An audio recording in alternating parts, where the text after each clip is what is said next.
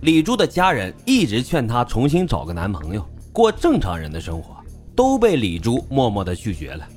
等到他俩领了证，这父母一看，木已成舟，虽然是万般无奈，没办法，那也只能认了。谁让他们就这一个女儿呢？当时啊，这小夫妻俩没有收入来源，父母呢还出钱帮他们开了个小茶馆，也就是棋牌室。可谁知道啊，这是好心办了坏事啊！小茶馆开起来后，聂梦斌更不愿外出干活了，天天就耗在里面打牌，身上的恶习也是一件件的暴露了出来。大家应该都知道啊，这打牌要是人不齐啊，往往茶馆的老板呢会来凑桌子。等到有人来了，他再起身让位。可是这聂梦斌毒瘾非常大，天天守在屋里打牌。有客人来了，他也不让。这不仅得罪了很多顾客，还输了不少钱，并且呀，他还酗酒，中午喝，晚上喝，天天喝的是五迷三道的，一件正事都不干。不仅如此，他还和狐朋狗友去嫖娼，身上没钱，借钱都得去。李珠知道了后，立马就提出了离婚。李珠说：“刚开始的时候，他只是想吓唬吓唬聂梦冰，想让他浪子回头。可是没想到，这聂梦冰不仅不知悔改，还对李珠是恶语相向。他说李珠跟茶馆里一些男客人有染，两个人眉来眼去的，肯定是上过床了，还骂李珠是小姐。这李珠本来啊没想真离婚，一看这聂梦冰的态度这么强硬，他反倒是软了下来。他知道。”聂梦冰不高兴，他和男客人走得太近，于是从那以后啊，他就非常的注意了。但是既然自家开着茶馆呢，有的时候也难免就说上了几句话。于是这聂梦斌的嫉妒心越来越强烈，甚至连六十岁的老头儿他都怀疑跟李珠有一腿。为了寻找内心的平衡，这聂梦斌开始变本加厉的嫖娼，还经常背着李珠偷拿家里的钱。九月五日上午。茶馆还没开始营业，李珠在清点钱时就发现又少了。他知道是聂梦斌拿的，准备和他摊牌。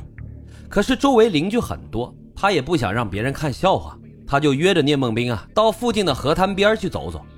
到了河边，李珠就质问聂梦斌拿家里的钱都干嘛去了。这聂梦斌竟然回答道：“没必要跟你解释。”聂梦斌的态度让李珠彻底的失望了，他再次提出了离婚。却遭到了聂梦斌的坚决拒绝。事后啊，在看守所里，警察就问：“你为什么不同意离婚呀？”聂梦斌就说：“因为我是真的爱她，爱他超过所有的一切。”大家听到这儿啊，是不是感觉特别的讽刺？就这样一个口口声声说着爱李珠的男人，气急败坏之下，他上前把李珠就按倒在地，开始抠她的眼珠子。聂梦斌先抠的是李珠的左眼。李珠吃痛之下抓住了他的手，聂梦斌呢又用另外一只手去抠李珠的右眼，这次他下了狠手，速度快，力道大，没花多少功夫就把眼珠子给抠出来了。直到好心人赶来救起了李珠，这聂梦冰嘴里啊还一直是骂骂咧咧的。李珠万万是没有想到啊，他预想中的一次和平谈话会演变成这样一出惨剧，以至于让自己永远的陷入了黑暗之中。父亲带着双目失明的李珠去看守所里和聂梦冰离婚，这个禽兽居然还不愿放过李珠。他说：“我是不会跟你离婚的，没有你我根本就活不下去。”他还说：“你瞎了就等我出来，我来照顾你一辈子。”这一次，李珠没有再相信他，他斩钉截铁地说：“我以前真是瞎了眼跟了你，现在我的眼睛才亮了。”面对李珠的决绝，这聂梦冰竟然当场就跪了下来。希望一旁的李珠父亲能为他说句话。你心咋这么大呢？你咋想的？这怎么可能呢？作为父母啊，我觉得这老两口啊，估计连杀了聂梦冰的心都有了。李珠的母亲曾说，如果可以的话，我不希望他坐牢，让我也挖了他两只眼睛，哪怕让我照顾他下半辈子都行。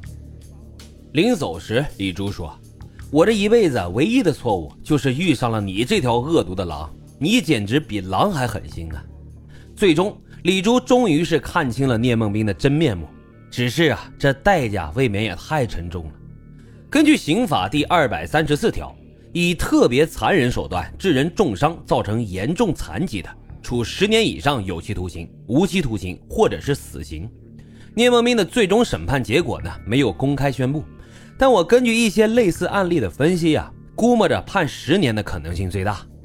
这聂梦斌一生好逸恶劳，不走正道，在吃喝嫖赌的泥潭里越陷越深，最终导致了人格扭曲、心理变态，做出了骇人听闻的家庭暴力行为，给他的妻子和家庭，也给他自己带来了毁灭性的后果。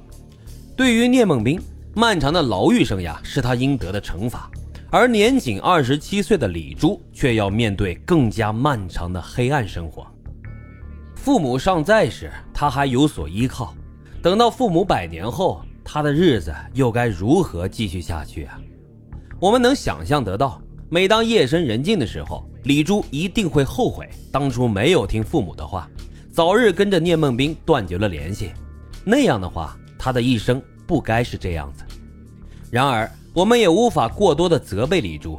在十七八岁的年纪，我们很多人都曾有过仗剑走天涯的梦想，也有过不顾一切去爱一个人的冲动。换个角度来看，比起那些被枕边人杀死的亡魂，这李珠啊，算是幸运的了。如今，这起案件已经过去了二十多年，希望他早已开启了新的生活。眼前虽黑暗。心却可以向往光明。好了，今天的案子就为大家分享到这里，感谢收听老白茶馆，我们下期再会。